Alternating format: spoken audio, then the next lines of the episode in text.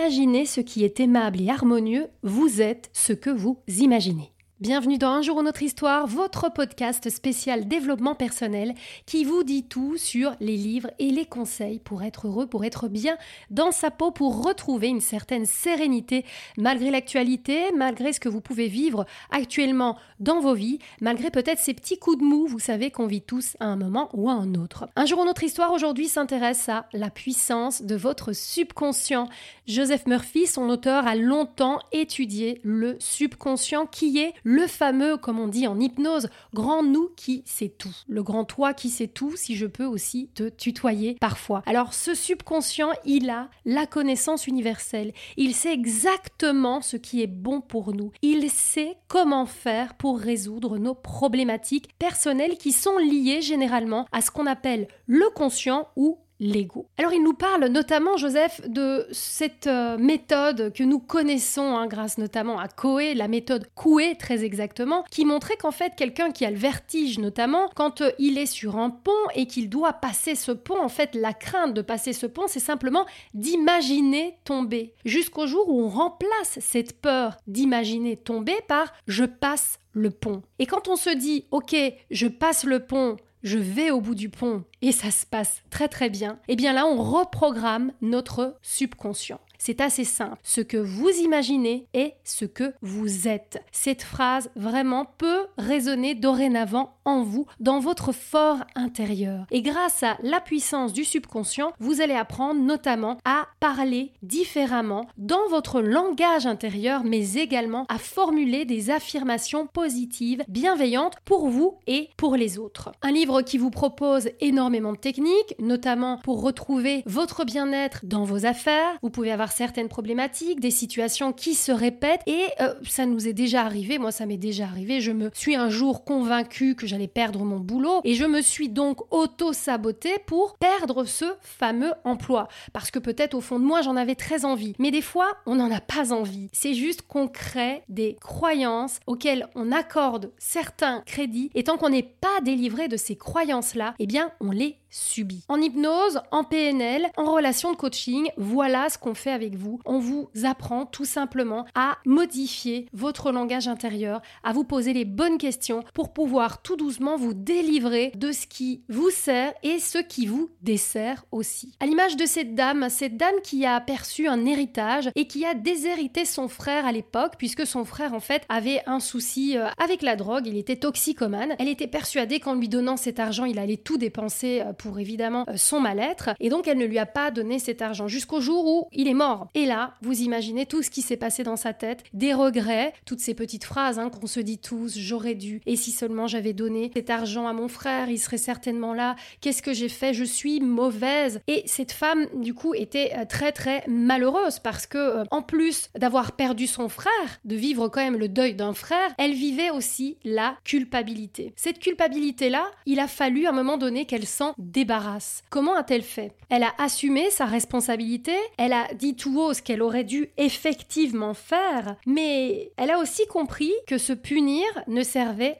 rien du tout. Parce que c'était fait, c'était trop tard. Elle s'en sert maintenant pour vivre une autre histoire, une histoire où elle sera probablement plus connectée, une histoire où elle va se défaire de sa culpabilité, probablement au profit du don d'elle-même, puisqu'elle va rattraper les choses sans plus faire un focus sur la culpabilité, mais plutôt en faisant un focus sur ok, je me rattrape aujourd'hui et maintenant je me pardonne, je me libère et je passe à une autre partie de mon histoire qui est celle où je retrouve la confiance en moi et où je retrouve la liberté euh, d'être moi-même en me défaisant de ce que je regrette. Ce qui est passé a fui, ce que tu espères est absent, mais le présent est à toi. C'est un proverbe bien connu, mais c'est euh, la vérité. C'est-à-dire que Joseph Murphy le dit très bien dans le livre, si on parle culpabilité, tant qu'on se traîne, se traîne, se traîne comme ça, tous des regrets comme un boulet, on n'avance plus, on stagne, on fait machine arrière quelque part. Quand on arrive à voir en face ce qu'il s'est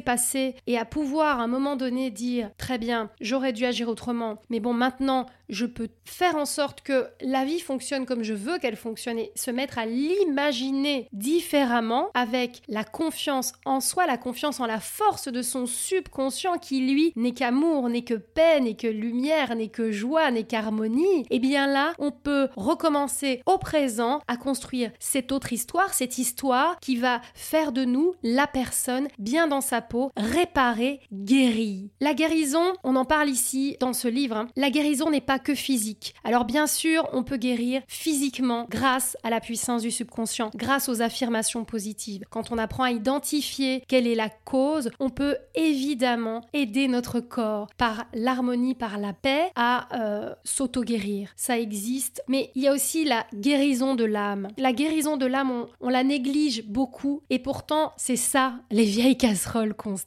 Et l'idée des livres du développement personnel, c'est d'arriver à éliminer certaines casseroles le coaching aide à ça aussi. L'hypnose également, puisqu'elle se connecte directement au subconscient avec l'accord du conscient, quand parfois le conscient est un petit peu réticent à la transformation et au changement. Et il est vrai que quand on commence ce travail, on n'a plus envie d'en finir, parce que on ressent ce bien-être. Alors il y a cette phrase qui commence d'ailleurs la vidéo YouTube un petit peu plus euh, dynamique que ce podcast qui est euh, complémentaire, que je voudrais qu'on dise ensemble. Vous pouvez tout simplement m'écouter. C'est la joie remplit ma vie, j'ai confiance en son pouvoir. C'est très très fort ce mot. La joie. La joie, c'est une des plus grandes vibrations. Connectez-vous à un moment de joie là maintenant que vous avez ressenti. Ressentez Voyez ce qu'il se passait. Entendez les sons peut-être de votre propre voix qui rit. Sentez ce qui se passe. Touchez éventuellement cette chose qui vous a rempli de joie, cette personne que vous avez peut-être prise dans les bras. En tout cas, ce moment de joie, vous en avez tous un, vous l'avez en vous, ce moment de joie. Et vous savez que quand vous vous connectez à la joie, quand vous vous connectez à l'amour, quand vous vous connectez à l'harmonie, d'un coup, à l'intérieur, vous ressentez la paix. Voilà ce que le subconscient peut nous transmettre si l'on est d'accord de lui faire confiance, de se faire confiance. La joie remplit ma vie. J'ai confiance en son pouvoir. Connectez-vous à cette joie. Voyez cette joie dans quelque chose qui vous tient à cœur, là, aujourd'hui. Elle est là, la joie, la joie de l'accomplissement, la joie de la santé, la joie du bien-être retrouvé, la joie de cette connexion maintenant, au moment présent. Simplement au moment présent. La joie remplit ma vie. J'ai confiance en son pouvoir. Ces affirmations sont à faire le matin, le soir et quelques moments dans la journée, peut-être là, maintenant, c'est l'opportunité pour vous. Vous fermez les yeux tranquillement parce qu'on voit tout bien mieux de l'intérieur. Et vous laissez cette lumière habiter par ces paroles bienveillantes envers vous-même et envers les autres.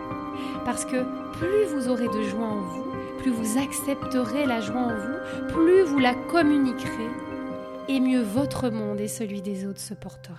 Un travail de tous les jours à faire. Mais je vous dis, quand on commence, on ne s'arrête plus parce que la paix, c'est un travail de tous les jours jusqu'à la fin.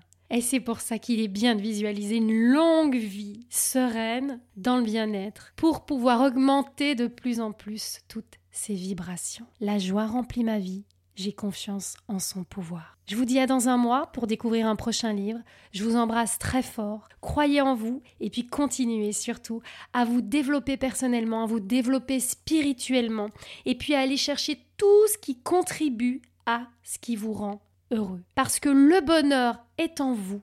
À vous d'accepter le bonheur. J'accepte mon bonheur maintenant.